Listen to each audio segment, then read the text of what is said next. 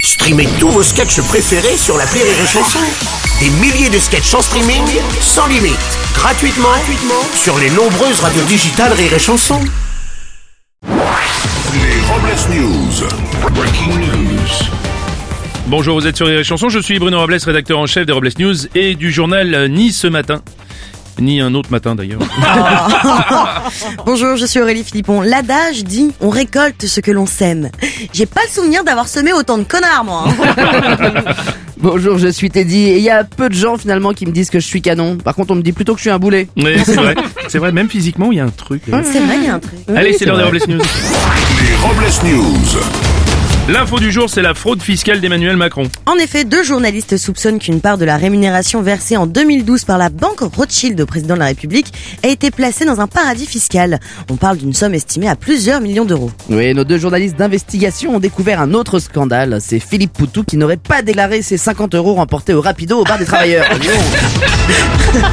Faire attention. hein. Ouais. On va continuer avec une info qui pompe l'air. Face à la hausse des prix à la pompe, différentes enseignes de la grande distribution ont décidé de faire un geste à partir du 1er avril. Oui, en effet, ils ont décidé de baisser le prix de l'essence, c'est ça Non, pas vraiment. Ah bon en revanche, pour bien différencier les carburants, vous trouverez maintenant des petits logos sur les pistolets. Alors pour le diesel, un bras d'honneur, pour le samplon 95, un majeur bien tendu, et pour le samplon 98, un joli tube de Ah. vaseline.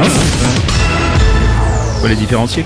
On va parler politique euh, maintenant. Oui, l'ex-secrétaire d'État écolo Jean-Vincent Placé, déjà condamné pour harcèlement sexuel, a à nouveau été mis en garde à vue cette semaine pour harcèlement et agression sexuelle. Euh, Jean-Vincent Placé, en tant qu'écolo convaincu, a expliqué qu'il tentait l'expérience de planter un poireau dans une frisée. mais enfin Oh, bon. On va parler Covid maintenant.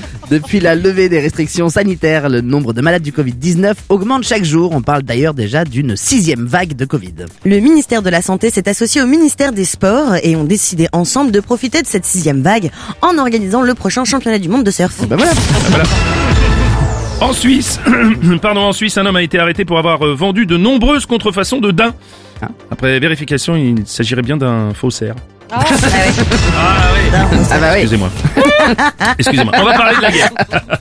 L'invasion de l'Ukraine par la Russie et l'évocation de la menace nucléaire a ravivé des peurs que l'on croyait oubliées depuis la guerre froide. Et une entreprise japonaise a décidé de surfer sur cette angoisse en vendant des abris anti-atomiques d'intérieur. Alors attention, hein, je rappelle que ces abris ne sont pas 100% fiables, hein, même s'ils vous protègent des menaces extérieures. La menace peut aussi venir de l'intérieur. Et sans fenêtre, vous serez pris au piège.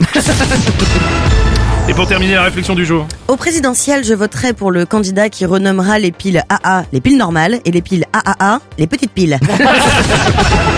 Merci d'avoir suivi les Robles News et n'oubliez pas. Rire et chanson. Deux points. Désinformez-vous Les Robles News. Sur Rire et Chanson. Rire et chanson.